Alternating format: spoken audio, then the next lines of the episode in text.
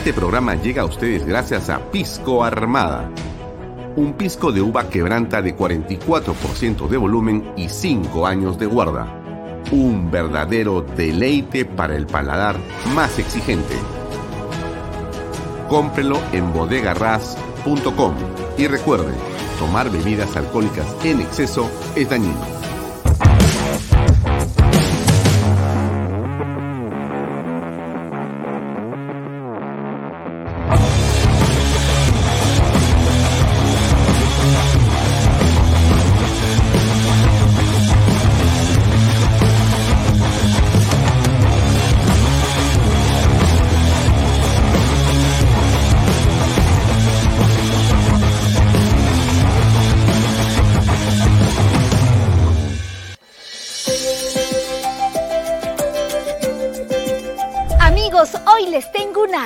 Noticia. Luego de la exitosa venta de viviendas en la primera etapa en Lomas de Yura, GPR Inmobiliaria presenta ahora la segunda etapa solo con departamentos de techo propio con precios de preventa increíbles.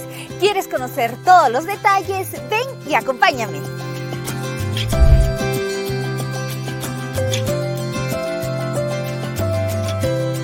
Hola Elba, ¿cómo estás? Hola Libertad.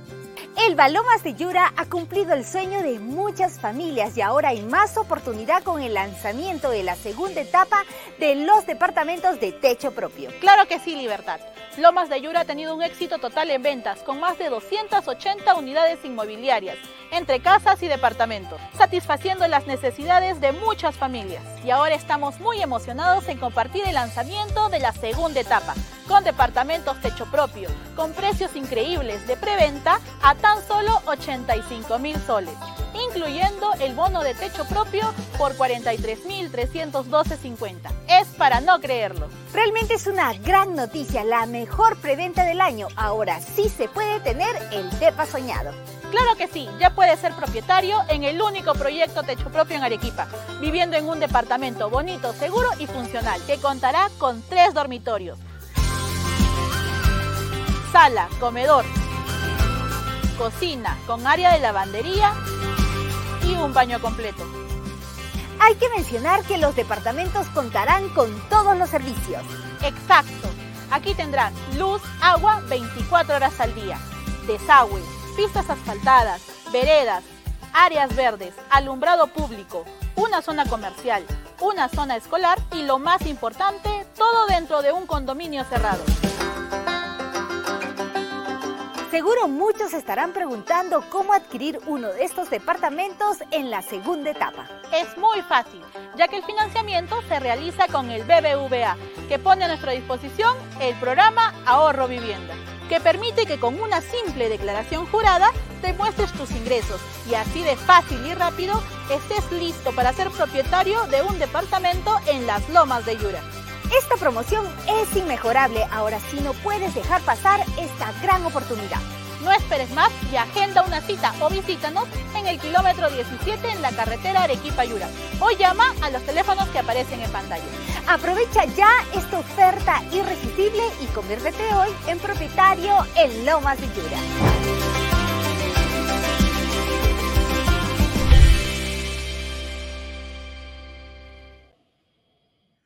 ¿Qué tal amigos? ¿Cómo están?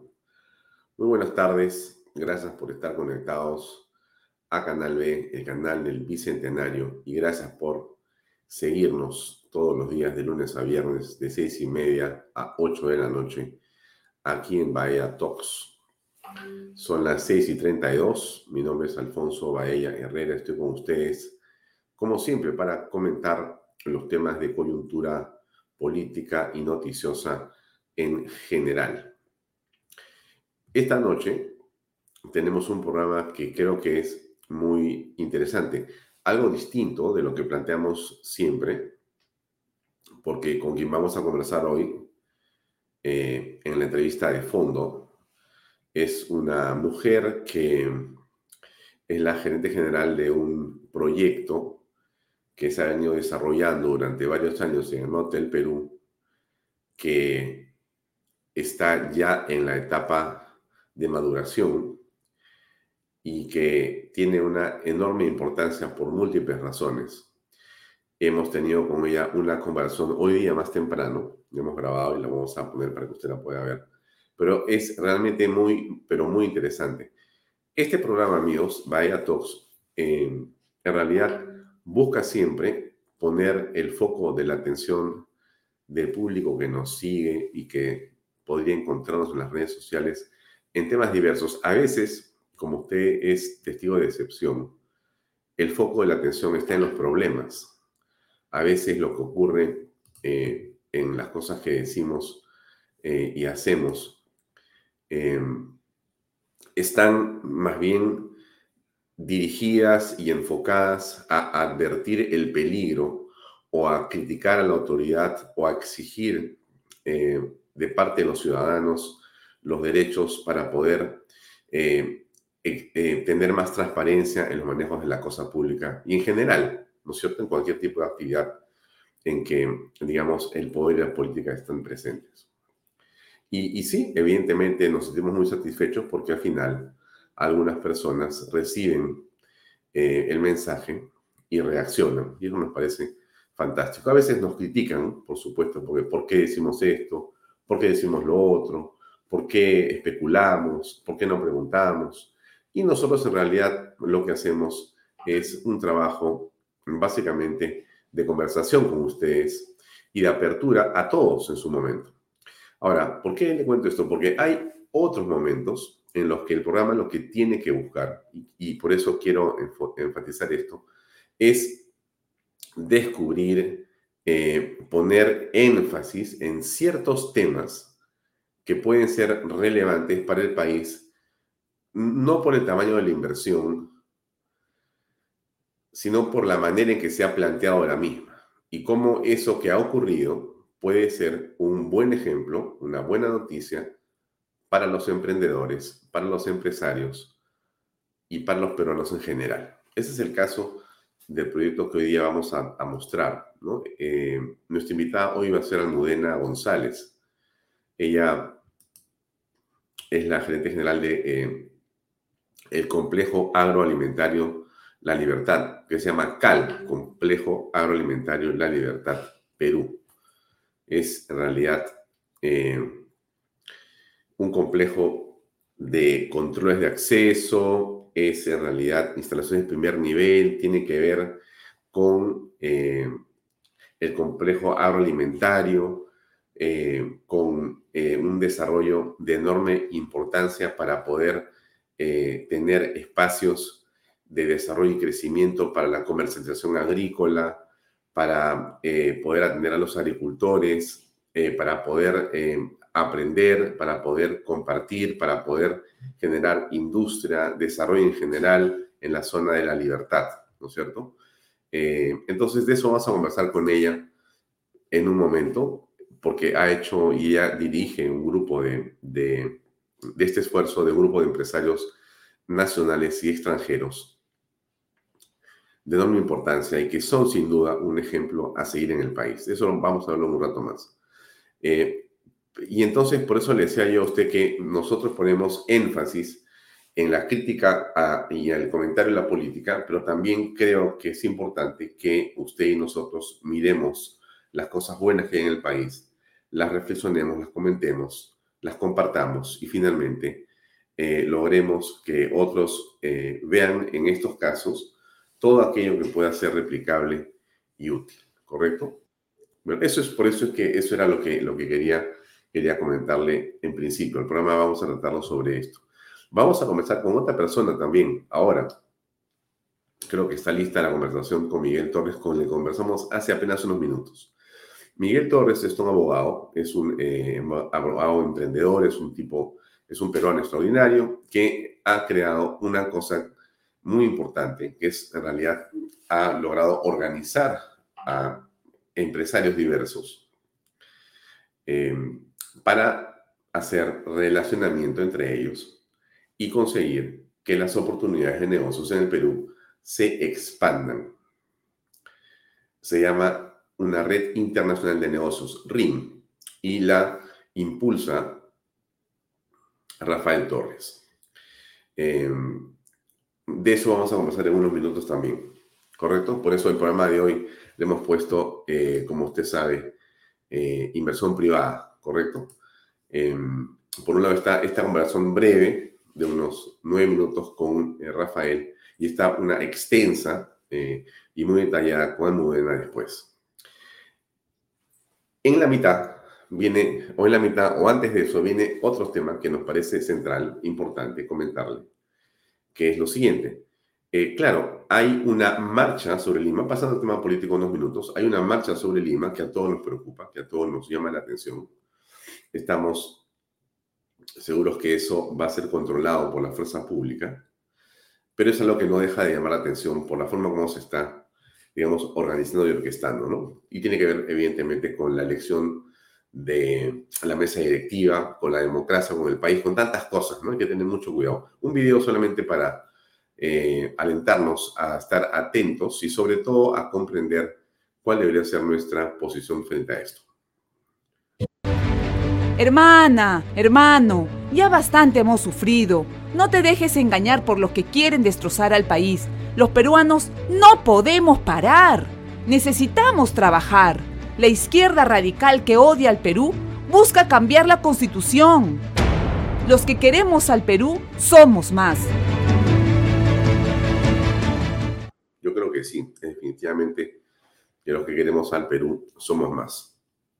Déjenme saludar a algunas de las personas que eh, por entrar demasiado rápido no, no he reparado en, que estaban conectados ya. Rosario Cazorla, buenas noches, gracias por estar conectados como siempre. Ricardo González, a Edgardo Francisco Freddy Salas, muy buenas tardes también. Fernando Braschi, un gusto como siempre. Helen Guaringa, buenas noches. Mario Antonio Luna Ramírez, ¿qué tal? Eh, José Luis eh, Lozano Quirós, también muy buenas noches.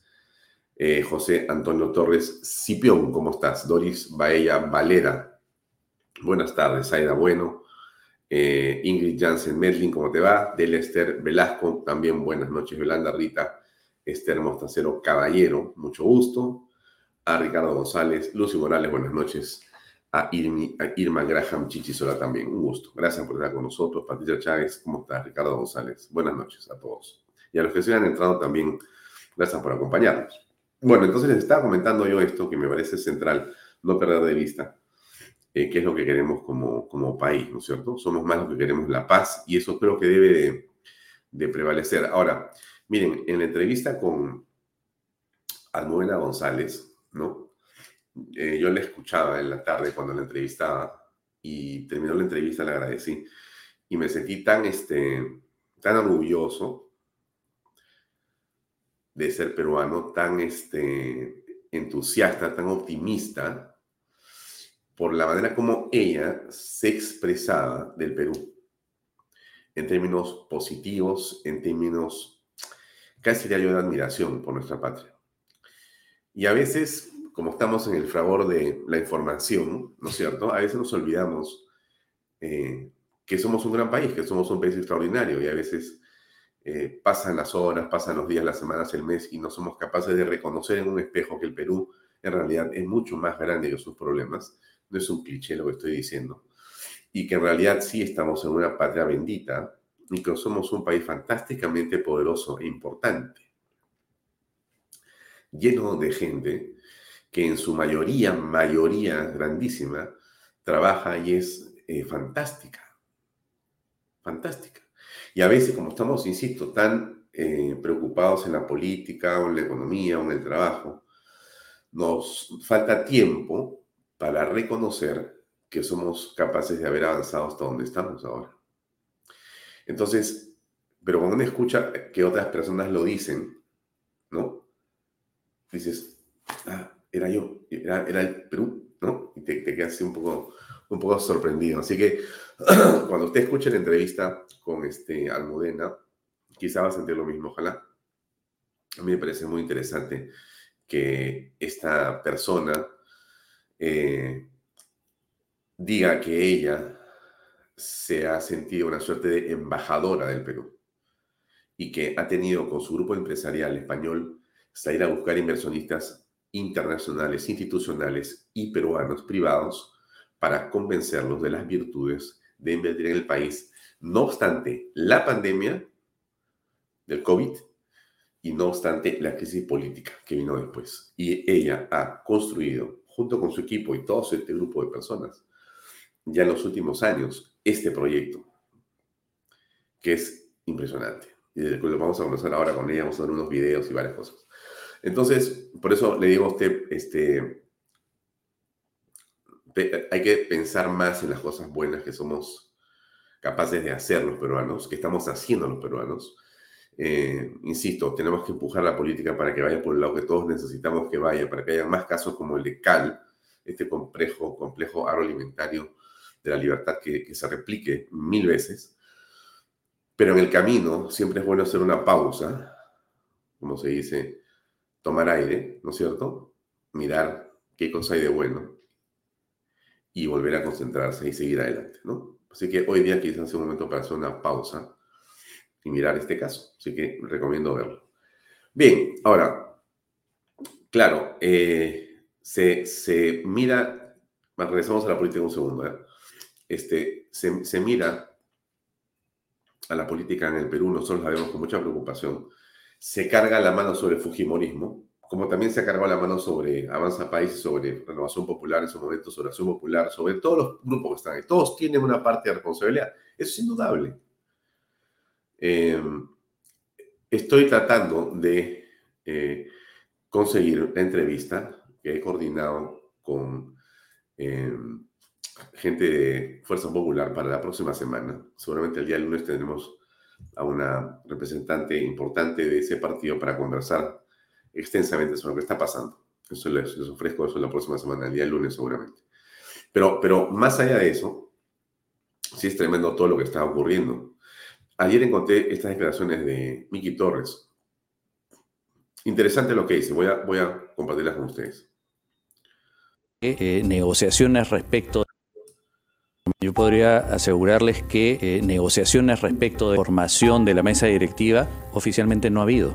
¿Por qué? Porque Fuerza Popular, con varios años ya en el Parlamento, sabe que la mesa directiva no se define un mes antes, se define una semana o algunos días antes. Es que de ninguna manera el partido Fuerza Popular podría respaldar una mesa directiva cuya presidencia recaiga en Perú Libre. Eso es completa y absolutamente imposible de parte de nuestro partido político. Lograr una mesa en donde las fuerzas democráticas, esto es Renovación, Avance, APP, eh, Somos Perú y evidentemente Fuerza Popular, podamos mantener la mesa dentro del centro, centro derecha. Ese es nuestro ideal. Hacia ahí, ahora, si es que no hay, y en este ánimo de ir hacia una mesa que esté dirigida, que esté liderada definitivamente por alguien del centro, centro derecha, eh, y en el camino podemos sumar a alguien de izquierda, creo que podría ayudar, sí.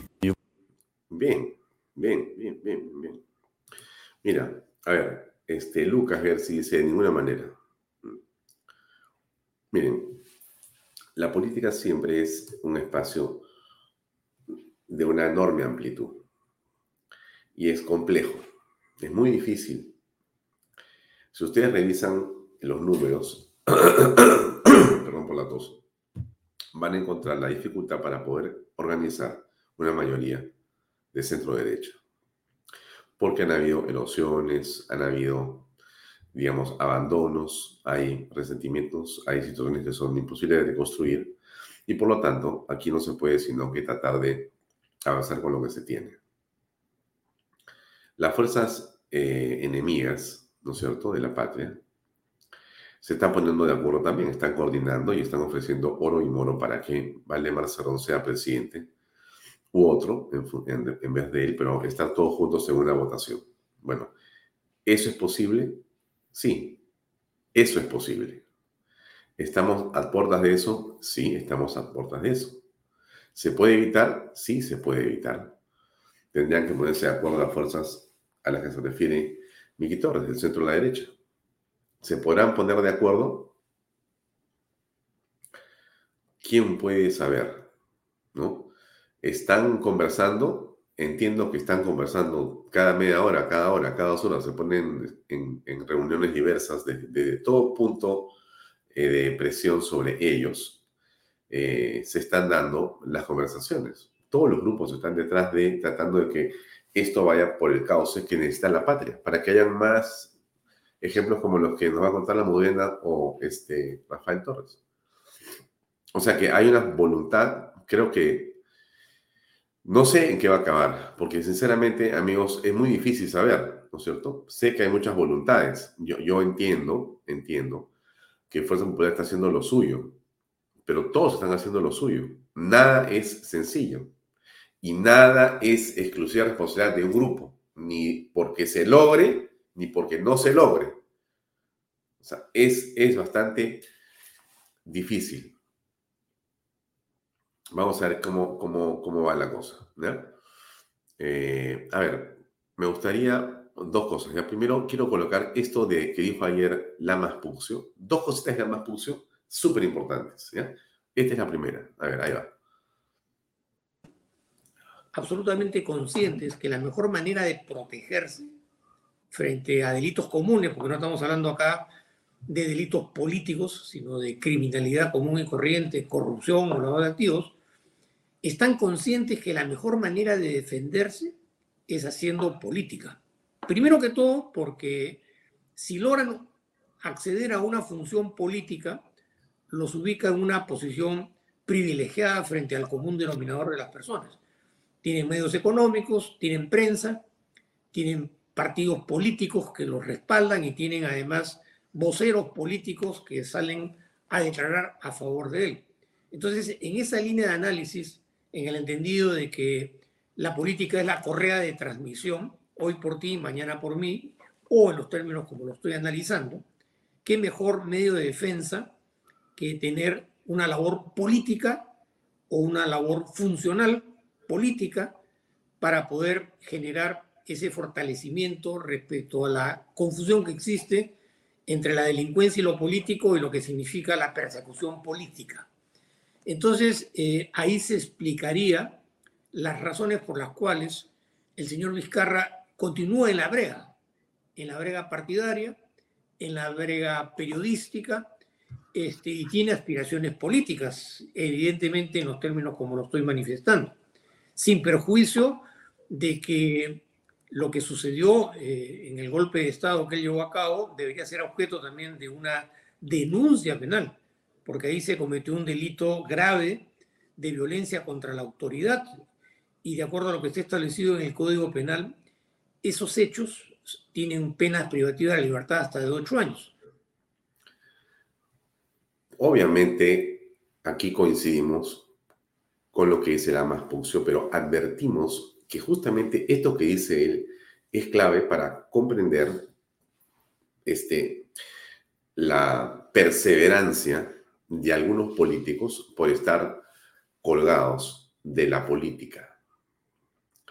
O sea, son corruptos, han sido corruptos, son corruptos y quieren seguir siendo corruptos y han, digamos, eh, construido un espacio de corrupción en el espacio público, en la arena pública.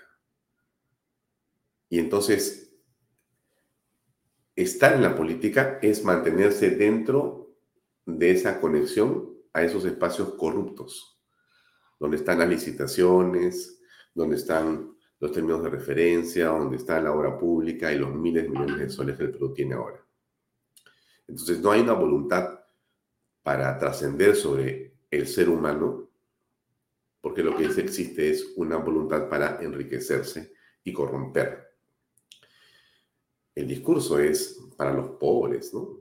Pero la realidad es para sus bolsillos. Entonces, por eso lo de la más es tan importante que usted lo apunte, no se olvide, ¿no? Estos políticos buscan medios, partidos, operadores, otros políticos, para que hablen de ellos. Y son un conjunto, es un menú. La corrupción no es de una persona, son unidades corruptas en estados que son corruptos. Cuando el político ingresa con de repente alas angelicales y algunas personas ingresan así y se pierden en la corrupción, el tema se ha complicado muchísimo ya. Entonces, hay que eh, este, tener presente lo que dice el Amaspucio. Varios personajes están dando vueltas en la política solamente con el ánimo de continuar amarrados a la teta de la corrupción. Y eso no debemos permitirlo. Lo segundo que dijo el doctor Amaspucio ayer es muy cortito y se refiere a algo de lo que vamos a hablar también la próxima semana, pero que tiene enorme importancia. Miren, ah, se lo pongo y voy a entrar al tema, porque es, es algo que quiero que usted no pierda de vista en este programa, por favor. Ahí va. Él ha sido exmandatario ah. y a Se refiere a Toledo, ¿no? A Toledo, ¿no? Este, está de por medio también la corrupción de contenido empresarial. O sea, Toledo hizo lo que hizo porque tuvo el concierto de voluntades de muchos eh, exfuncionarios o empresarios que apoyaron esa gestión y que además este, han ido ganándole tiempo al tiempo.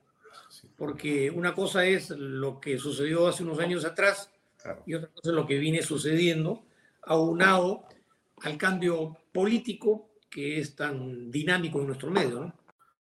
Muy bien. O sea que lo que dice el señor Lamas puso es que tenemos, por un lado, a empresarios que han estado conectados a este mundo de la corrupción. Yo les, comparto a ustedes eh, algo que se llama, eh, aquí está, esto quería, tengo a alguien que me está escribiendo hace rato. Eh,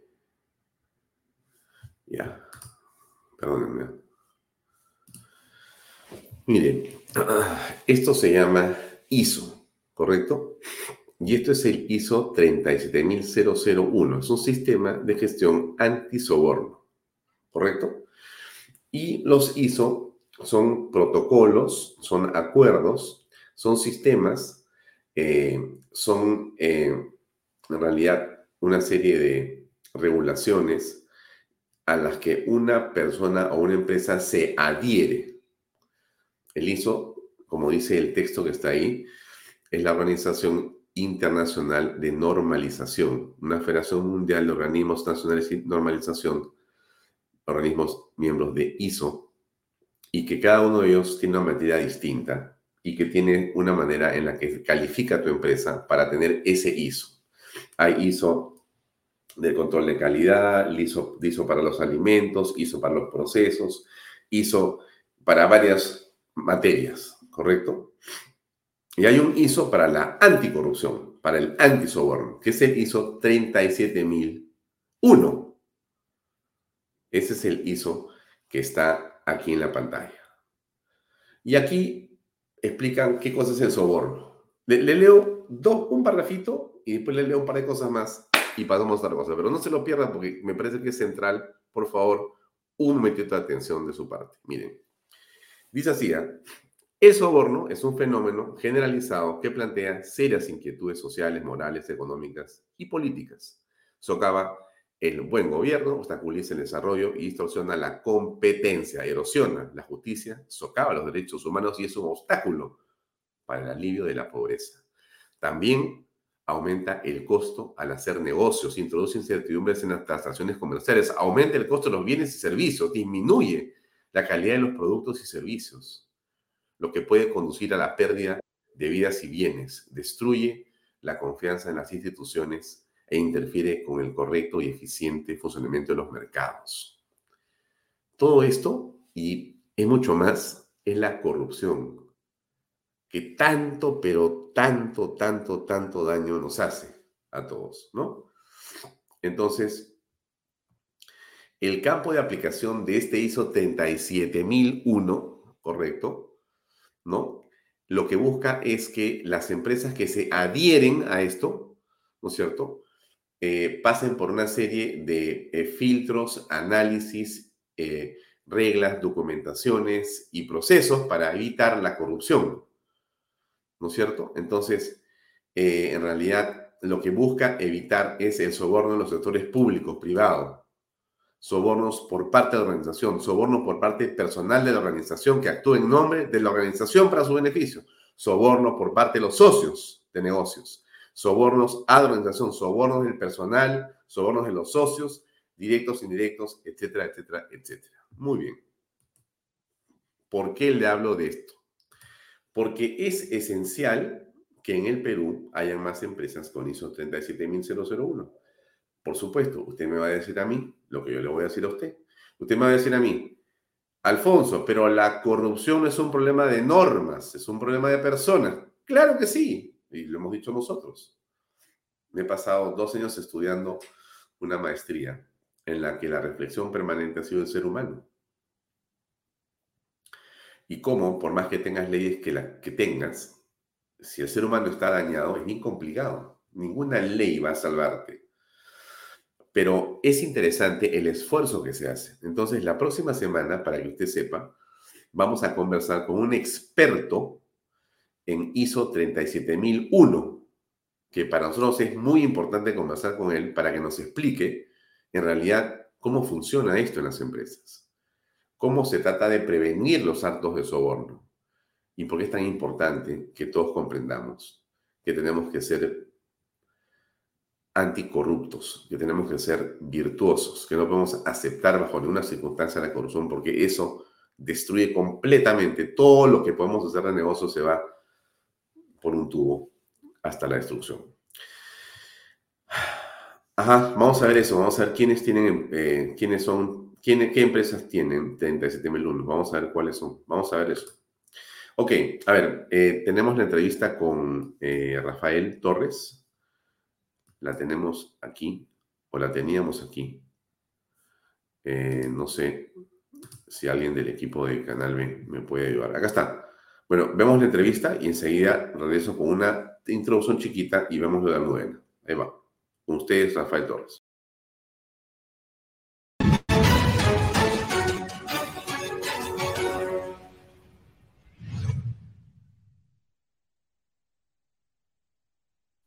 ¿Qué tal, Rafael? ¿Cómo estás? Hola, Alfonso. Muchas gracias por la invitación. Eh, la pregunta directa, que es la pregunta que se hace la gente con la que eh, estamos de manera permanente conectados en Vaya Toques, ¿cómo en un país en una coyuntura con tanta incertidumbre, puede haber alguien que esté pensando eh, y impulse, lidere una red internacional de negocios. ¿Qué cosa es lo que hace Rafael Torres en RIN? ¿Qué significa esto?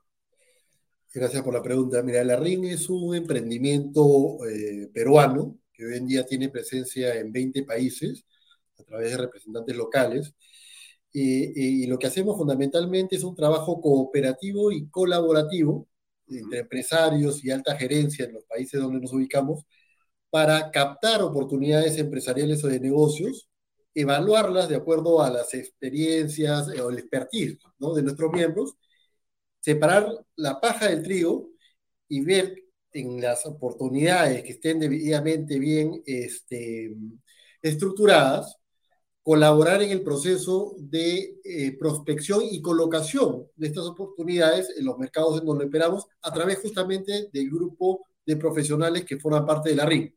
Esa es la estructura eh, básica con la que hemos venido trabajando durante estos últimos años.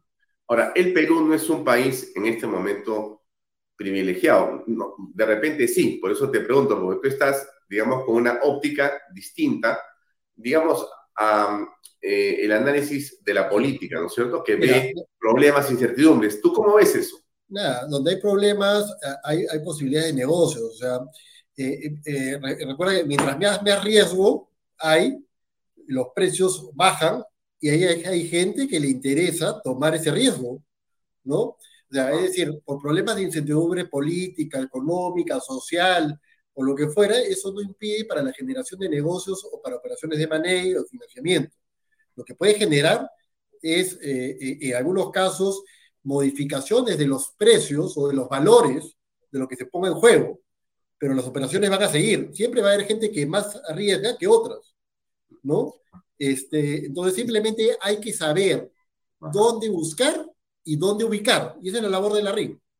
Y en tu perspectiva y visión, ¿en qué campos en el Perú hay en este momento más oportunidades o son más interesantes?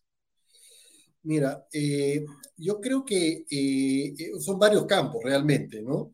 el campo minero, aunque, aunque muchos lo vean como un ambiente poco propicio en estos momentos de inversión, por temas sociales, fundamentalmente siempre es una, es, es, es, es, un, es importante, hay, hay, hay, posibilidades de, de, generar negocios, hay muchos proyectos, oportunidades en ese sentido. En el sector también de las energías renovables, es, es un sector en el cual cada vez en mayor grado hay, hay intereses por desarrollar, eh, digamos, proyectos o actividades acá en el Perú. Son campos que eh, ciertamente, eh, no te digo que son vírgenes, pero que sí hay opciones de buscar financiamientos o inversiones a nivel nacional e internacional, ¿no? Mm. ahora, ¿cómo es que una persona que está vinculada a algún sector de estos puede conectarse con ustedes, puede participar de RING y qué formas existen justamente de vincularse a este círculo virtuoso que estás construyendo? Eh, hay, varias formas, ¿no? Nosotros comenzamos la RIN como un sistema de promoción, la generación de una suerte de hub de negocios, en donde comenzamos a vincular fundamentalmente a aquellas organizaciones públicas y privadas que eh, les interesa o les interesaba en su momento generar conectividad entre empresarios locales o extranjeros. Comenzamos eh, involucrando en, este gran, en esta gran labor de conectividad a las cámaras, a los gremios. Muchas de las cámaras y gremios que hoy en día existen en el Perú forman parte de la RIN y puede, ser que muchos de sus asociados no lo sepan, pero que indirectamente forman parte de la RIN como un hub de negocios, de una intermediadora de oportunidades eh, eh, que les permite o, ayuda a eh, colocar o buscar opciones o oportunidades de negocio el Perú o en el extranjero. Entonces, la primera vía son cámaras o gremios que están asociados con nosotros eh, o aliados, como la cámara, eh, las cámaras binacionales, como AmCham, la Cámara China, la Cámara Mexicana, la Cámara Italiana, algunas asociaciones de primer nivel, como la Asociación de Empresas Familiares, eh, eh, gremios mucho más amplios, la Sociedad Nacional de Industrias, por ejemplo, forman parte de RING a través de estas alianzas institucionales, en donde permitimos, por ejemplo, que sus, a sus asociados habilitados puedan utilizar nuestro hub de negocios en el Internet y puedan publicar, promocionar sus oportunidades empresariales. Es una forma como ellos se pueden vincular directamente con nosotros, ¿no? También tenemos convenios, ciertamente, con otros gremios, asociaciones en otros países a nivel internacional y también con agencias eh, eh, públicas de, eh, de, comercio, ¿no? como es el caso de PromPerú, para el caso peruano, pero también están con nosotros ProEcuador, ProInvest Puerto Rico, la Agencia Comercial del Uruguay, entre otras tantas, ¿no? Entonces tenemos todo un espacio institucional en donde nos vinculamos de una u otra manera con miles de asociados de estas organizaciones, quienes de una u otra manera pueden utilizar algunos de nuestros recursos de conectividad que proporcionamos a través del hub de negocios que eh, eh, manejamos por el Internet. Otra eh, forma de vincularse con nosotros es a través de una asociatividad, de asociarse con la RIM. Nosotros siempre estamos buscando personas que tengan dos activos que para nosotros son intangibles muy importantes. Primero, un buen conocimiento de alguna actividad económica, en específico en un, sector. Minero, salud, telecomunicaciones, financiero, inmobiliario, lo que sea. Pero que hayan estado 10, 20, 30 años metidos en este sector como empresarios o alta gerencia. ¿no? Y que cuando ingrese una oportunidad a la, a la RIN para ser evaluada y definir, digamos, si es una oportunidad debidamente estructurada con las posibilidades de ser colocada nuevamente en el mercado, nos ayuden a separar lo que te decía, ¿no? La paja del trigo. O ayudarnos a, brindar una consultoría que mejore la oportunidad para luego colocarla en el mercado. Y el segundo componente o ingrediente que buscamos es una alta conectividad. Que estas personas ¿no? puedan ser muy, o sean muy buenas receptoras de oportunidades empresariales y nos ayuden también a canalizar las oportunidades empresariales cuando éstas ingresan ya al portafolio de negocios que nosotros eh, administramos. Mm. Tienes una, página, web que la he puesto en pantalla. Eh, es eh, la dirección es red-in.com. Ahí está la manera como vincularse a ustedes, ¿es correcto? Efectivamente, ¿no? A través de esa página hay una opción en donde las eh, personas eh, pueden publicar sus oportunidades. Ahora bien, las oportunidades que, están, que pueden ser publicadas en nuestra plataforma eh, son aquellas que forman parte de nuestro portafolio, como RIM, es decir, que nosotros intermediamos, y también aquellas oportunidades que son de, presentadas o publicadas por los asociados hábiles de las entidades aliadas a la RIM, que hoy en día llega a unas 80, tanto a nivel nacional como internacional. Muy bien. Eh, hay un evento próximo. Eh, ¿Qué va a ocurrir? ¿Dónde, si, cuándo y quién puede participar? Eh, sí, efectivamente. Nosotros hace unos meses atrás, adicionalmente, digamos, a esta hub de negocios y, y, al desarrollo de la RIM como una operadora de intermediación empresarial y de negocios a nivel internacional, decidimos eh, comenzar a promocionar eventos de alta conectividad empresarial y de negocios que sean complementarios a lo que hacemos con la RIM, ¿no? pero de manera totalmente presencial y de forma bimensual. Eh, y le hemos denominado estos eventos networking y negocios entre vinos, que es una eh, modalidad de networking de alto nivel que hemos creado y que ya estamos eh, próximamente eh, replicándolos en otros países, en donde en un lapso de dos horas, ¿no? y en un ambiente muy relajado, eh, entre vinos y piqueos, ¿no? que los empresarios, inversionistas, alta gerencia que participan en estos eventos pueda participar y eh, tener acceso a tres espacios bien definidos en estos, en estos eventos. Un espacio que le denominamos nosotros entrevista en vivo a un referente empresarial, en el cual se entrevista, ¿no? Eh, eh, este, dentro de este evento a un, a, un digamos, a un referente. Una persona fue, el anterior invitado fue Carlos Añaños, que tuvo la gentileza de, de estar en el primer evento, Ahora vamos a tener como referente empresarial a Jesús Salazar Nietzsche, que es nuestro actual presidente de la Sociedad Nacional de Industrias y director ejecutivo de Coplas, para en primer lugar en estos 20 minutos eh, que nos comente un poco sobre su experiencia empresarial, ¿no? experiencia de vida empresarial y de negocios, y que la gente que participe en el evento se lleve parte de ese know-how que es muy importante, ¿no? Eh, eh, y, que, y, que, muy, muy pocas veces tenemos acceso a ello.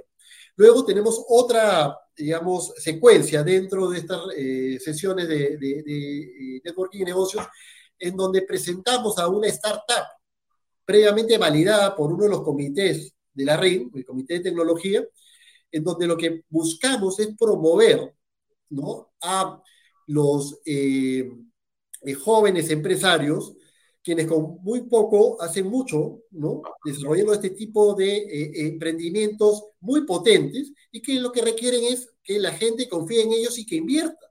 Entonces hacemos ganar no solamente a estos chicos o a estos, eh, eh, digamos, empresarios, sino también al público presente que participa en esta sesión llevándose un poco, digamos, en, este, en este espacio, una oportunidad de inversión bien trabajada.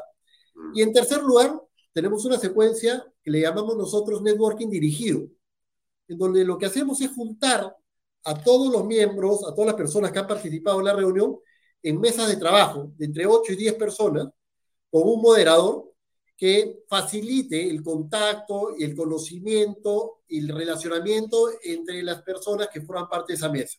Entonces, eh, finalmente, lo que buscamos nosotros a través de estas reuniones de alto, de, de alto perfil es que estas personas se lleven tres cosas.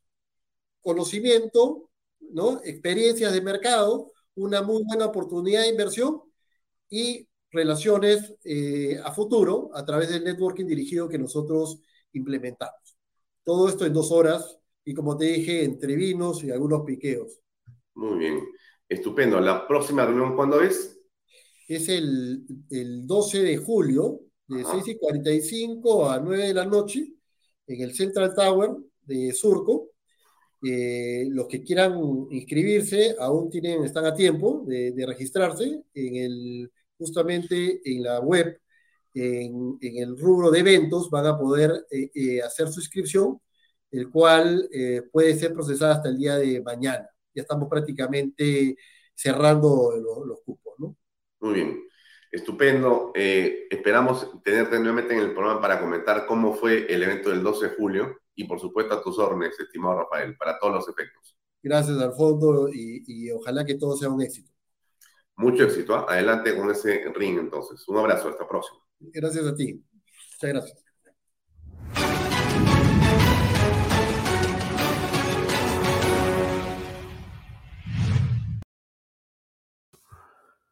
Bien, escucharon ustedes, ¿no es cierto? Entonces, son las 7 y 14 minutos. Vamos a ver a continuación la entrevista con Almudena, este proyecto en el norte del Perú tan interesante. Antes de pasar a eso, un minuto para decirles lo siguiente. Entonces, miren ustedes cómo, a pesar de los problemas que hay en el país, se logran hacer cosas fantásticas. Lo que ha dicho Rafael Torres es muy importante. Hay crisis, pero hay oportunidades. Y el Perú, a pesar de todo, se mantiene incólume, complicado. Podríamos estar creciendo a 9 o 10%, crecemos a 1.5%, perfecto. Pero las lamentaciones tienen un espacio y un tiempo histórico que debe ser eh, aquilatado correctamente para que no se conviertan en lo más importante de nuestras vidas. Uno no pasa rumiando lo malo, uno no pasa eh, latigándose porque las cosas no están bien. Eso en realidad nunca sirve para mucho. Lo único importante aquí es tener la mirada adelante y continuar y continuar y continuar. Es el verbo más importante, perseverar, perseverar, perseverar. Eso hacemos en el Perú, perseverar. Entonces, eh, eso le cuento, me parece clave. Ahora sí, escuchemos eh, la entrevista con Almudena. Me quedan todavía un minuto y medio antes para conversar. Entonces, em, le, recomiendo escucharlo. Es un proyecto que está en, la libertad. Eh, entonces, lo dejo con ese pensamiento. Em, la próxima semana tenemos dos cosas importantes. Una es la entrevista con un representante de Fuerza Popular para que nos comente en detalle y en extenso lo que pasa con la mesa, qué hay detrás de la negociación, qué está pasando. Tenemos un programa estupendo sobre ISO 37001 que yo le recomiendo a usted que vea con atención. Eh, y quiero insistir en esto último. Es evidente que los temas en cualquier empresa, por más leyes, disposiciones, manuales, prácticas y lo que sea que exista, la corrupción está aquí y aquí. No se va a sacar con una ley. Regresamos al punto inicial.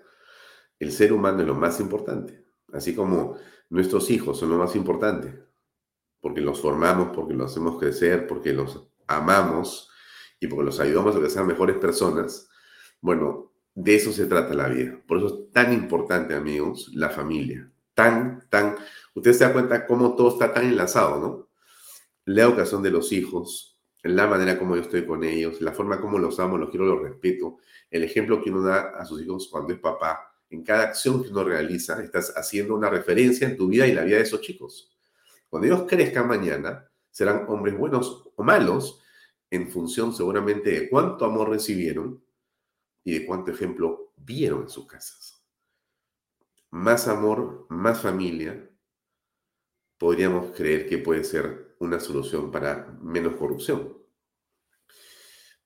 Dejo el, debate ahí, lo dejo para que usted vaya pensando y escuchemos a Almudena González en este estupendo proyecto. Gracias por seguirnos. Ahí va la entrevista.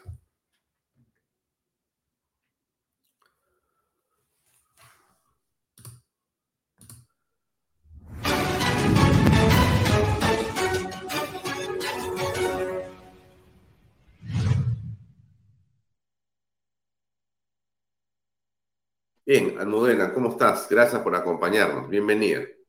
Muchas gracias, Alfonso. Muy buenos días.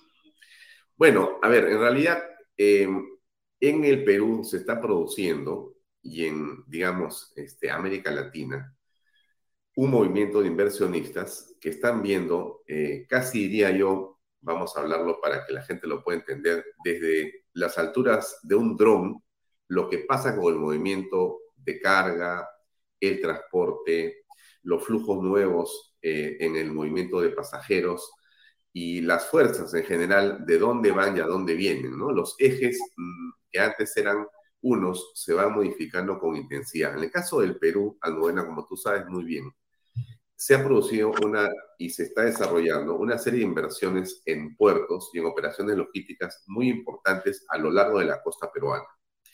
El caso de ustedes, Almudena, es muy interesante. Yo, para comenzar, te pediría que nos expliques qué hace eh, tu empresa. Hay un video que quiero compartir con todos, lo he dicho en la introducción al programa, un video donde se explica el proyecto en tres minutos y después conversaremos, digamos, en profundidad sobre las características del mismo pero que, nos des un pequeño contexto de cuál es el expertise y cómo apresas al Perú antes de hablar específicamente de la inversión directamente. Perfecto, pues muchas gracias eh, por la oportunidad, eh, Alfonso, y para comentarle un poco a, todos los telespectadores de, Canal B. Eh, nuestro grupo, el grupo Coyosa, es un grupo originario de España, pero que luego ha tenido actividad internacional, además en el caso del Perú, en Chile y también en Qatar. Ah, es un grupo que tiene pues casi 80 años de experiencia tanto en la promoción como en la construcción de proyectos de infraestructuras en todos los sectores, ferrocarriles, carreteras, edificios emblemáticos, complejos logísticos, un, amplio expertise.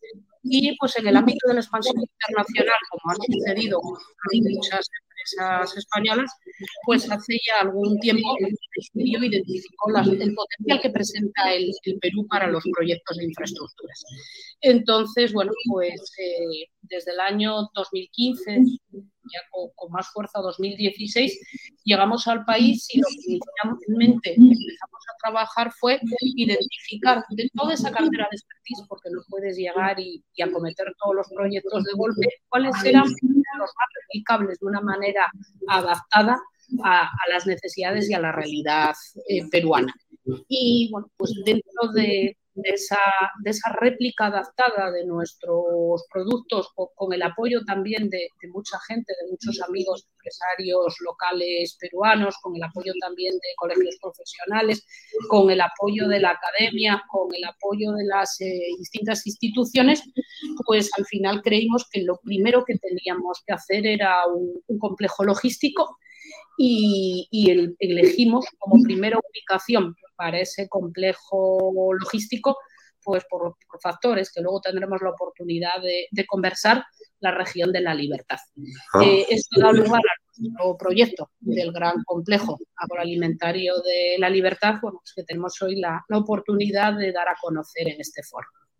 Ahora, eh, has hablado de la libertad y es importante eh, comentarlo en el sentido siguiente, ¿no? En la costa peruana, que es una costa privilegiada, por los ecosistemas que se tienen para los temas de agricultura de exportación.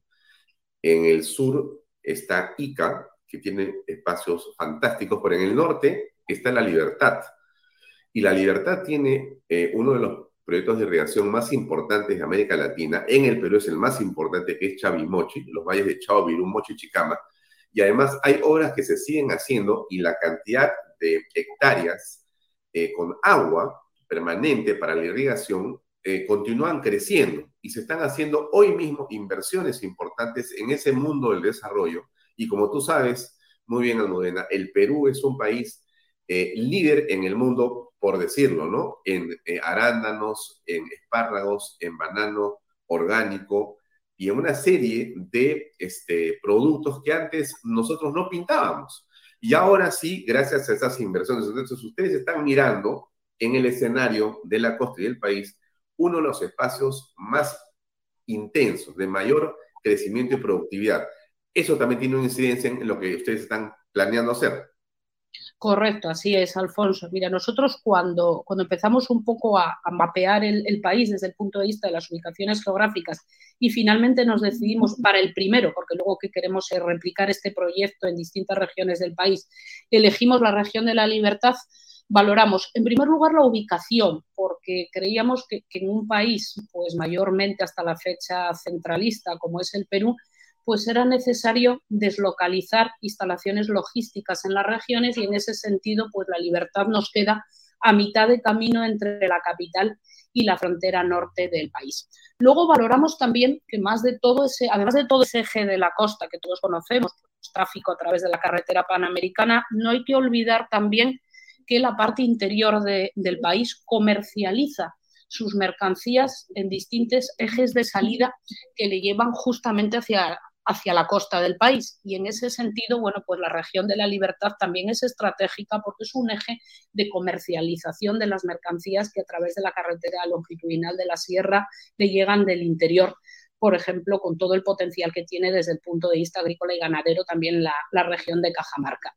Y luego valoramos pues, pues ese movimiento, esa fuerza también de la, de la agroindustria cuando se ve desde el punto de vista eh, europeo, pues el cambio ha sido espectacular. Hace algunos años los productos agrícolas peruanos eh, no se conocían prácticamente fuera del Perú y hoy si uno va a cualquier punto de comercialización, tanto en Europa como en Estados Unidos, pues nos congratula mucho que tienen pues un carácter mayoritario. El tema de los arándanos, el tema de la palta, el espárrago, o sea, la uva si hablamos, por ejemplo, de la región de, de Ica, o sea, e, es increíble ese crecimiento y ese potencial. Y eso, bueno, pues es lo que nos llevó a, elegir esta, esta región. Nosotros venimos también de, nuestra empresa surgió en, en una región, en la región de Valladolid, en España, y por eso somos grandes convencidos de ese potencial de desarrollo económico de las regiones. Eh, bueno, a ver, con una anécdota te contaré que yo tuve la oportunidad de estudiar en España, en la Universidad de Navarra, en una zona muy eh, bonita de ese país. Y me acuerdo que se entré a un este, centro comercial en Pamplona, ¿no? Y me encontré con eh, unos espárragos que atrás decían hechos en el Perú. Entonces, eh, le pregunté a la señorita que estaba atendiendo, le digo, ¿y venden muchos espárragos? Me dijo, bueno, señor, me dice, Lamentablemente sí. Y le dije, ¿por qué lamentablemente? Me dijo, bueno, porque la verdad me dijo, en esta zona, eh, no sé si es verdad lo que te voy a decir, pero tú, en todo caso, te pido que me des un poco de luz. me dijo lo siguiente, me dijo, en esta zona, en todo caso cerca, habían muchos sembríos de espárragos. Y los espárragos se comían, pero los españoles. Ahora son mejores y son más baratos los peruanos. Entonces, por eso se comen los peruanos, que son de primera calidad bueno, me sentí muy contento, ¿no? No sé, creo que a eso, de eso estamos hablando al final de cuentas, ¿no?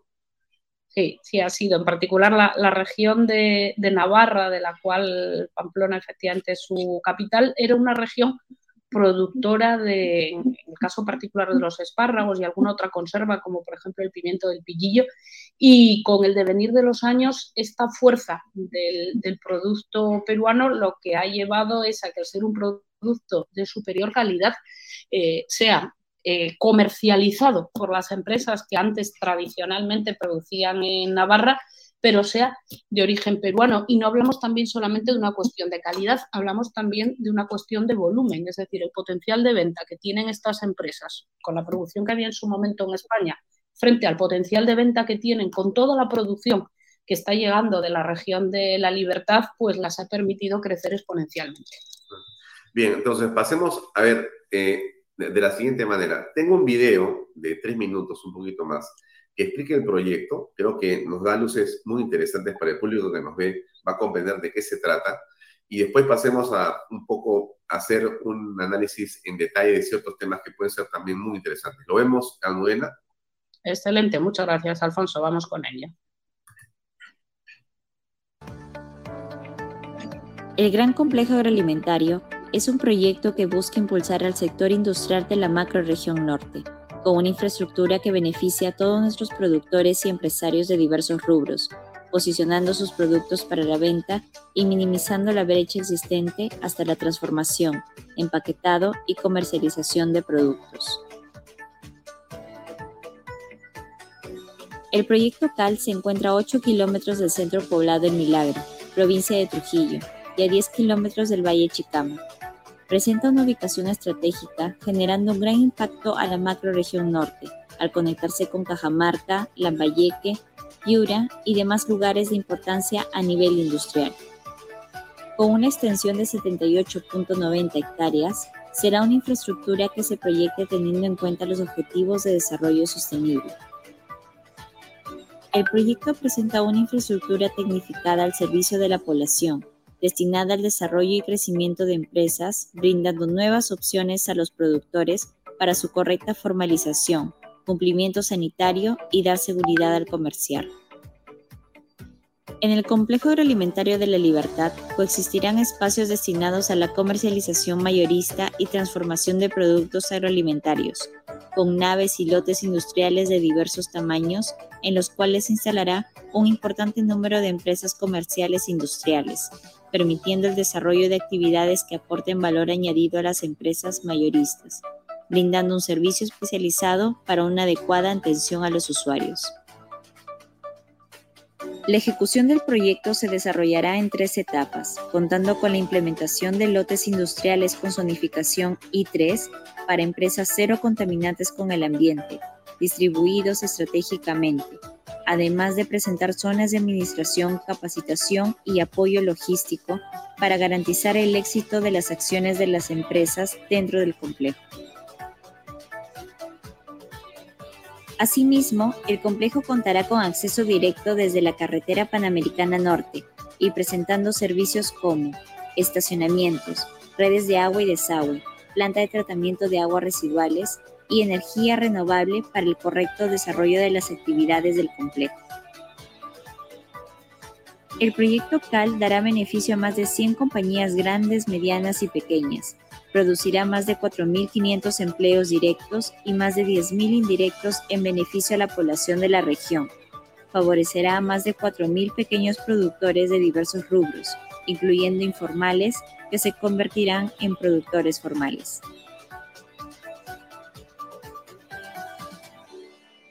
Cooperando con el desarrollo del Perú. Bueno, creo que el video es bastante claro, pero no deja de llamar la atención la forma en que esto se ha producido. Es un descubrimiento para nosotros, una buena noticia, buena para el país, lo que estamos apresando acá. El interés nuestro en Bahía Talks y Canal B era justamente darle ese enfoque, ¿no? A ver, ¿por qué razón ustedes deciden en una condición que el Perú no es necesariamente el país de la tranquilidad, eh, me dice que has estado desde el 15 y 16 mirándonos. Bueno, no sé si decirte que me siento un poco incómodo por tu mirada, porque nos has visto en una serie de crisis políticas un poco complejas o muy complejas, Almudena. O sea, tú y tu grupo han estado apreciando un país que venía sosteniendo una institucionalidad democrática concreta y de repente hubo estas circunstancias del 21 que nos llevaba a tener cinco o seis presidentes en muy poco tiempo. ¿Cómo todo esto ha afectado y en todo caso, cómo finalmente logran impulsar lo que ya es una realidad? Pues mira, te comentaré, Alfonso, que nosotros en todos los sentidos hemos sido unos firmes convencidos del proyecto y del Perú, impulsándolo en momentos muy complicados. El primer momento complicado, no hay que olvidarlo, fue la, pandemia. Es decir, nosotros eh, empezamos a tener clara la articulación de este proyecto a finales del año 2018. En el año 2019 tomamos contacto con el Gobierno Regional de la Libertad. Hubo una intensa fase durante todo un año para la ubicación de los terrenos que fuesen idóneos para el proyecto. Quiero remarcar en este sentido que a pesar de que uno muchas veces ve grandes superficies conseguidas desde el punto de vista empresarial, terrenos en el Perú, terrenos saneados, bien ubicados para el desarrollo de proyectos empresariales, pues es francamente complejo. Eh, nuestro proyecto, desde el punto de vista, aparte de una iniciativa privada de proyecto en activos, toda su tramitación administrativa fue en los momentos más, duros de, la pandemia, a, comienzos del marzo, abril, mayo, junio, los momentos de cierre absoluto del país y aún así salimos adelante y cuando ya teníamos esa fase superada, pues llegaron estas circunstancias políticas. Si he de decir un poco que esas circunstancias políticas nos obligaron a ponernos eh, la, chaqueta de embajadores del Perú. Es decir, este proyecto tiene una vocación de atraer la colaboración entre empresas extranjeras y empresas locales. Eh, la existencia de prácticamente 80 hectáreas eh, formalizadas y con todos los servicios es un gran atractivo para las empresas extranjeras que quieren venirse al Perú y que muchas veces se encuentran con la dificultad, como comentaba antes, pues de una curva de aprendizaje a que aquí ya se van a encontrar hecha y con poder conseguir terrenos para la, la implantación de sus actividades. Y durante muchos meses, cuando nosotros le hablábamos del Perú a empresas amigas de otros países, pues la imagen externa una imagen efectivamente negativa. Eh, nos hemos peleado mucho por vencer esa imagen negativa y bueno, pues por defender que más allá de crisis políticas, el Perú es un país resiliente, al final es un país que ha sabido caer muchas veces, levantarse muchas veces y eso le da un enorme potencial y una enorme fortaleza. Sí, eh, eh, bueno, qué espectacular mensaje estás dando Creo que los peruanos que están en este programa ahora tienen que sentirse orgullosos por una razón que han señalado, que es el tema de la resiliencia, que no es otra cosa que la perseverancia, que no es otra cosa que tener fe en las cosas que uno hace y propone. El Perú es un país de una enorme fe por todos lados. Y en este caso es particular. Esta zona es una de las zonas más hermosas que tiene el Perú, también eh, productiva y paisajísticamente, me refiero a la libertad. Estamos viendo eh, este plano aéreo de la situación del proyecto, que es muy interesante. Ustedes han logrado establecer con el gobierno regional este, una forma de trabajo. Esta es una iniciativa público-privada, ¿correcto? ¿En qué consistió? Y entonces, bueno, ¿qué es lo que va a traer por delante? Correcto. Eh, efectivamente, sin perjuicio de que este es un proyecto de capitales netamente privados, para nosotros ha sido un ejemplo de colaboración público y público-privada en dos sentidos. Primero, porque la obtención del terreno donde se implanta el proyecto ha, sido a través de la figura de una iniciativa privada de proyecto en activos, en la que ahora comentaremos un poquito más en detalle, y luego también porque decir siempre hemos tenido el pleno respaldo institucional, eh, no solamente por parte del Gobierno Regional de la Libertad, sino también por la parte de aquellos organismos del gobierno central que en cada momento y en cada fase del desarrollo ha tenido que impulsar y apoyar, el proyecto en toda su fase de tramitación administrativa. Entonces, sí que creemos que, que es una fórmula a replicar, que es una forma que tendría que utilizarse muchísimo más y que esa posibilidad de que terrenos que en un momento determinado no tienen un uso, nuestro, nuestro terreno estaba afecto a la fase 3 del proyecto especial Chavimochi, del que tú has hablado antes, y que todavía bueno, pues está pendiente de distintas actuaciones administrativas para concretarse y hacerse realidad. Y a través de esta figura de la colaboración público-privada, de la iniciativa de proyecto en activos, va a permitir que sea eh, reubicado ese terreno para otro uso y para un uso pues, que al final va a generar un impacto económico muy importante en la región de la libertad. Estamos hablando de un proyecto que en sus tres etapas tiene prevista una inversión de 140 millones de dólares de capital privado y también con colaboración de, de, algunos organismos multilaterales, como es, por ejemplo, el Banco Interamericano de Desarrollo, que ya nos ha venido apoyando en alguna de las etapas del proyecto. Bueno, entonces veo que es un proyecto que tiene a varios actores, no es una empresa con eh, solamente su capital que viene a invertir, sino ustedes han logrado, me estás diciendo algo que realmente es impresionante, se han convertido en embajadores del Perú para lograr convencer a todos los actores, no solamente es a, las autoridades locales que podrían también tener, eh, digamos, su visión de otra manera, ¿no?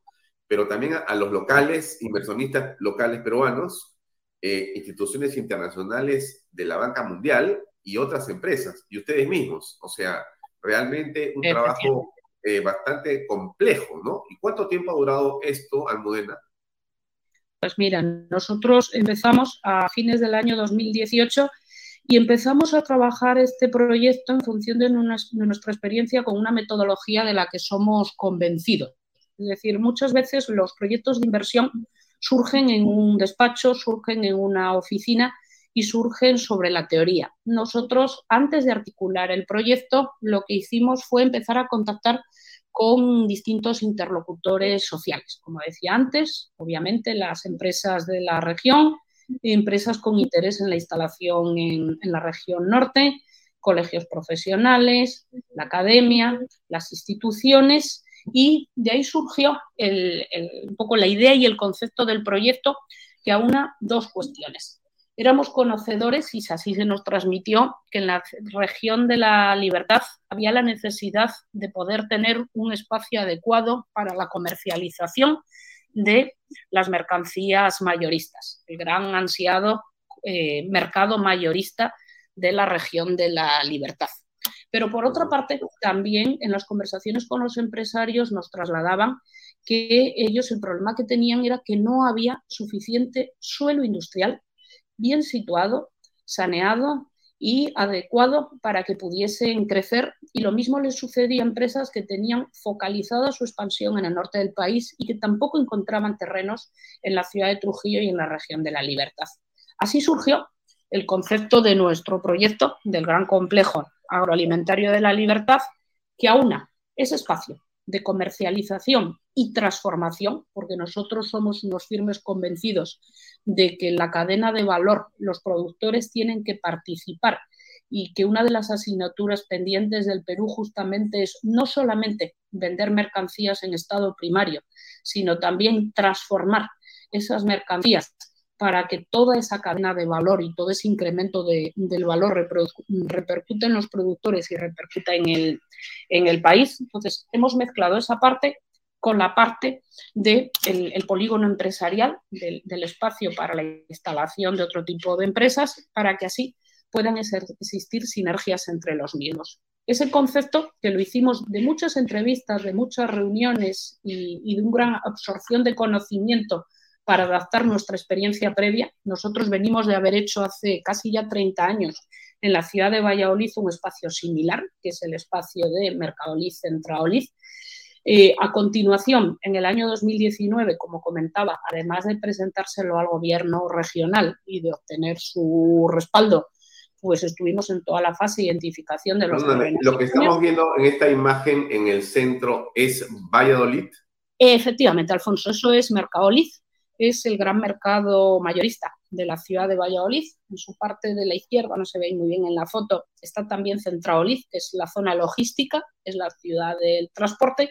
Y hay muchas sinergias porque al final eh, la ciudad de Trujillo tiene toda su área urbana pues, aproximadamente un millón de habitantes y Mercadolid da servicio también a más o menos un millón de habitantes. Entonces, al final, pues estamos hablando de, una experiencia muy similar a la que nosotros traemos y la que luego hemos desarrollado. y bueno, pues, Aquí veía algunos de los aportes del proyecto como oferta de servicios que me parece interesante que me puedas comentar. Hay varias cosas ahí. Sí, efectivamente, nosotros tenemos algunos rasgos novedosos, fruto justamente de, esa experiencia, porque lo que queremos es que sea una instalación de primer nivel. ¿vale? Entonces, pues como efectivamente se muestra ahí, las energías del complejo van a ser de fuentes renovables y luego queremos también que, además de contar pues, con todos los servicios sanitarios, de seguridad, etcétera, queremos ser también autónomos desde el punto de vista de solventar el saneamiento de las aguas tenemos proyectado una planta de tratamiento de aguas residuales, eh, una planta moderna con una tecnología completamente inolora, que dado que a fecha de hoy, pues la ciudad de Trujillo todavía no cuenta con una planta de tratamiento de aguas residuales, nosotros vamos a ser pioneros en ese, en ese sentido. Mm. Y veo también aquí algo eh, que es, aparte de lo que me comentabas, este es el, el, el agua residual, pero veo también telecomunicaciones y veo formación, suministros de energía y otras cosas más que se van a finalmente entregar a través de servicios a la ciudad.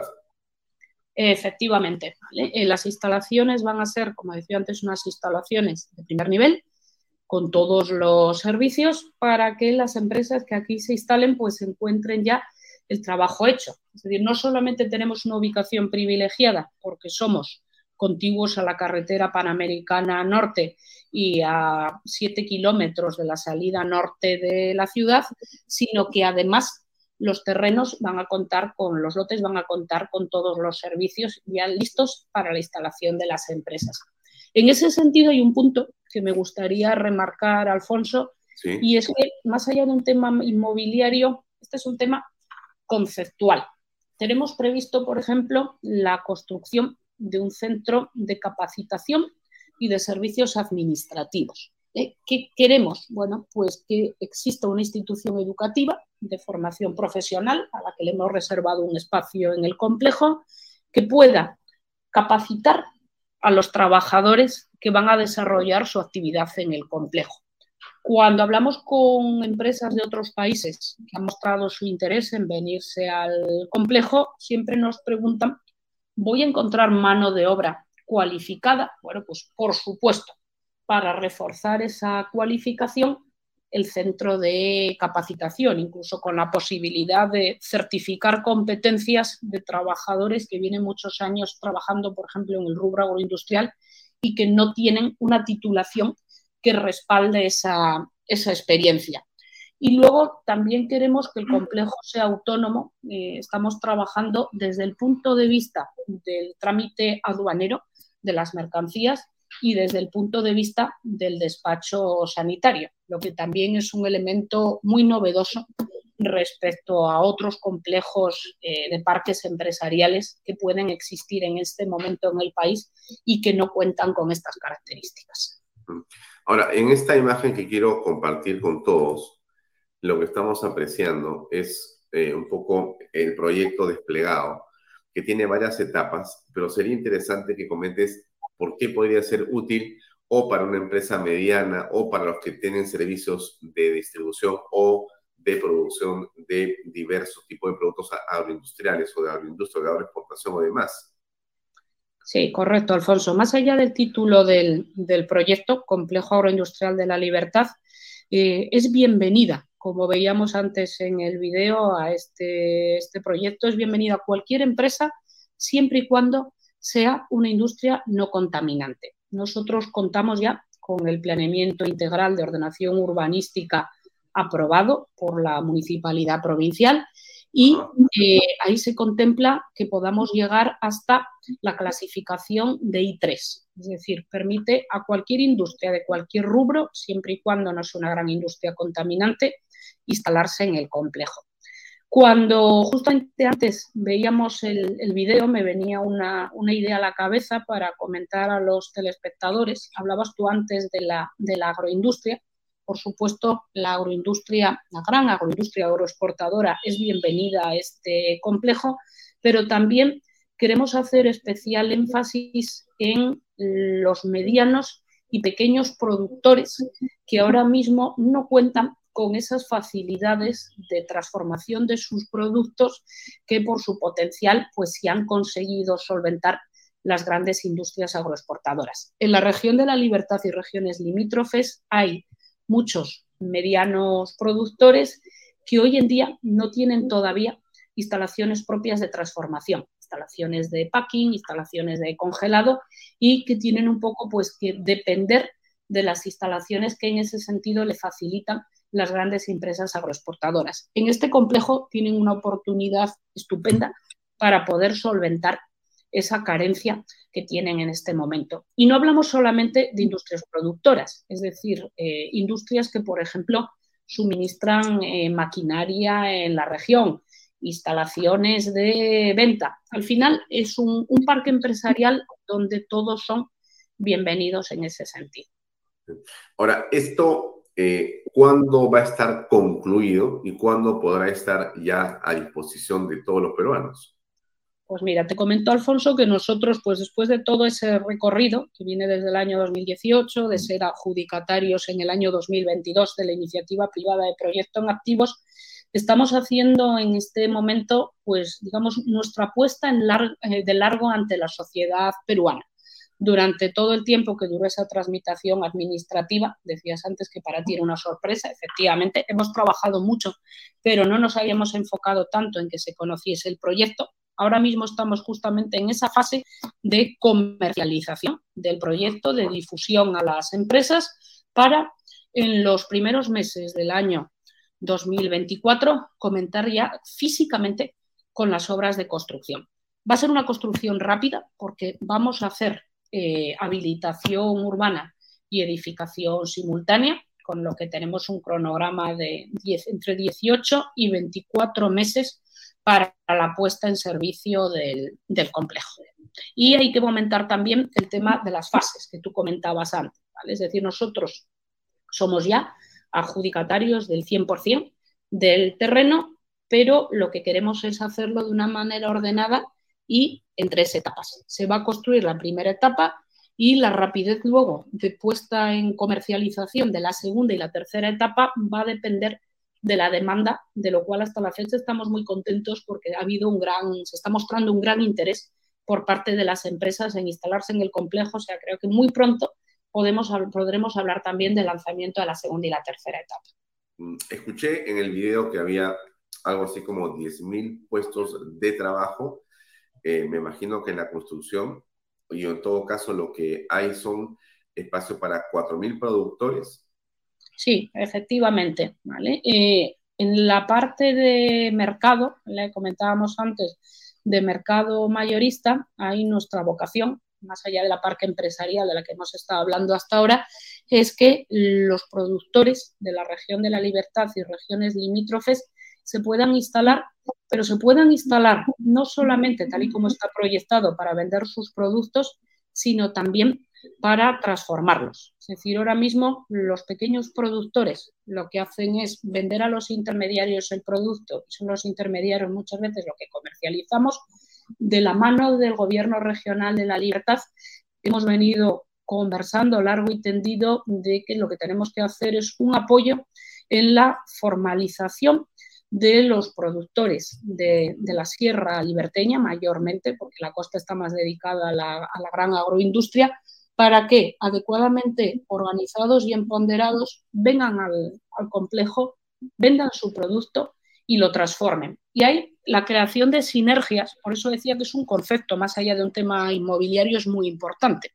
Es decir, si yo tengo a los productores que están transformando, pero también tengo dentro del complejo a su cliente, tengo dentro del complejo, por ejemplo, a la, a la fábrica conserveras, has hablado tú antes de, de los espárragos, pues eso va a generar sinergias comerciales entre ellos. Si tengo también, que es otro de los temas que nosotros estamos trabajando para la instalación dentro del complejo, a las plataformas logísticas de las cadenas de, de, supermercados que operan en el país, y ahí tengo al productor, tengo a su cliente cadena de supermercados, no para vender el supermercado en el complejo, sino para tener un centro logístico que evite que, como pasa ahora, el producto del norte venga a paquetizarse y venga a almacenarse en Lima para luego volver otra vez a comercializarse en, el norte, lo cual es ineficiente. Si lo tengo ahí todo concentrado, esas sinergias, por ejemplo, permiten, se hablaba en el vídeo de la formalización. Es decir, el productor ya tiene su cliente, ya tiene su contrato, eso le permite tener acceso al crédito y eso le permite acometer inversiones. Es un proyecto verdaderamente novedoso y ambicioso en cuanto a toda esa generación económica que va más allá de me instalo en un parque empresarial. Fantástico. Bien, Almudena, la pregunta que nos hace la gente es, bueno, ¿cómo me contacto con ustedes? Soy un industrial, soy un agroexportador, estoy en el mundo eh, viendo cómo se mueve eh, el planeta en direcciones distintas, cómo aprovecho la, oportunidad y me contacto con ustedes.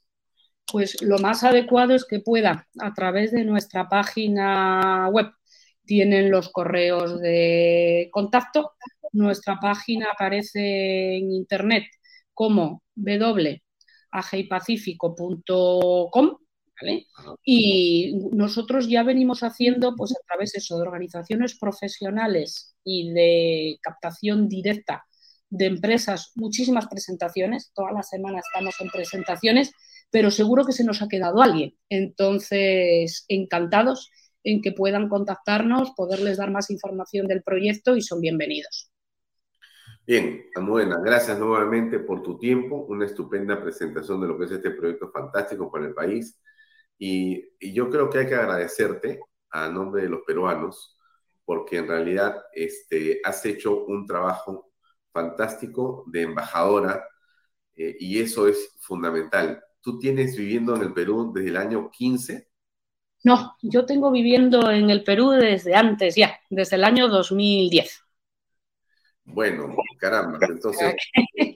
Larga trayectoria. Con, con, nuestra patria, con los diversos avatares, pero también, este, Almudena, con el cariño de los peruanos, con el emprendimiento de los peruanos, con el trabajo y creatividad de los peruanos, con el empuje y con la fe que tenemos los peruanos, porque eso es lo que nosotros nunca dejamos de tener fe en que Perú va a ser siempre un mejor país para vivir. Así que te agradezco en verdad porque me parece impresionante lo que han logrado hacer siendo además público-privado, habiendo logrado coordinar con tantas instituciones, este, realmente es eh, fantástico. Felicitaciones realmente por este esfuerzo. Un, gran abrazo a todo el equipo que tienes tú allá. Eh, usted estás, estás en Lima, me imagino. Nosotros tenemos una presencia mixta por este proyecto entre Lima y Trujillo. Estamos en Lima y estamos en Trujillo en este momento. Esperamos muy pronto, cuando sigamos trabajando en replicar este proyecto en otras regiones, tener la oportunidad de tener también la expansión a otras regiones del país. Fantástico. Bueno, estamos a tus órdenes. Seguimos en contacto entonces. Muchas gracias por esta entrevista. Hablamos. Gracias a ti, Alfonso, y felicitaciones por el programa y por el canal. Muchas gracias. Buenas noches. Gracias. Gracias. Bien, amigos, era este proyecto interesantísimo que hemos escuchado en el norte del Perú en la libertad. Eh, miren ustedes lo que pasa en el país. En todas las crisis políticas, económicas y sociales, hay personas, hay empresarios que miran lo que realmente es importante, lo que realmente es fundamental, que es cómo convierto lo que existe en el país en oportunidades para generar confianza, para generar inversión, para generar trabajo y riqueza para todos. Lo que ha hecho Almudena con su equipo, lo que hacen estos inversionistas, eh, es un ejemplo para los peruanos. Es un ejemplo porque es la misma eh, figura y el mismo proceso que debemos seguir en diversos campos de la actividad económica en el país. No solamente es la libertad, yo les he dicho en este programa innumerables oportunidades. El Perú es un país bendito por donde usted lo vea. Y nuestra costa es realmente impresionante. Lo dicen los expertos. ¿ah? Los expertos del mundo dicen ese ecosistema peruano es realmente impresionante en la costa peruana que da para todo, todo el año. En fin, lo dejo ahí. Quédese pensando. Nos vemos mañana viernes. Esto es todo por el programa de hoy. Gracias por acompañarnos y hasta mañana. Permiso. Este programa llega a ustedes gracias a Pisco Armada. Un pisco de uva quebranta de 44% de volumen y 5 años de guarda. Un verdadero deleite para el paladar más exigente. Cómprelo en bodegarras.com y recuerde, tomar bebidas alcohólicas en exceso es dañino.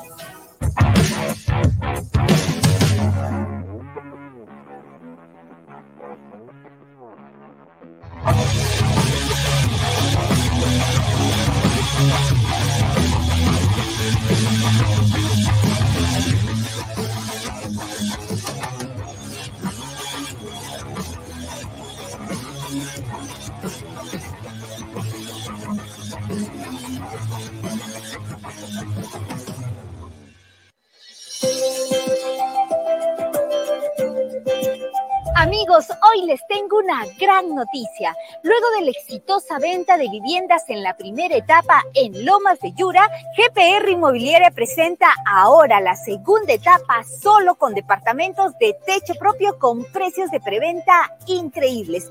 ¿Quieres conocer todos los detalles? Ven y acompáñame.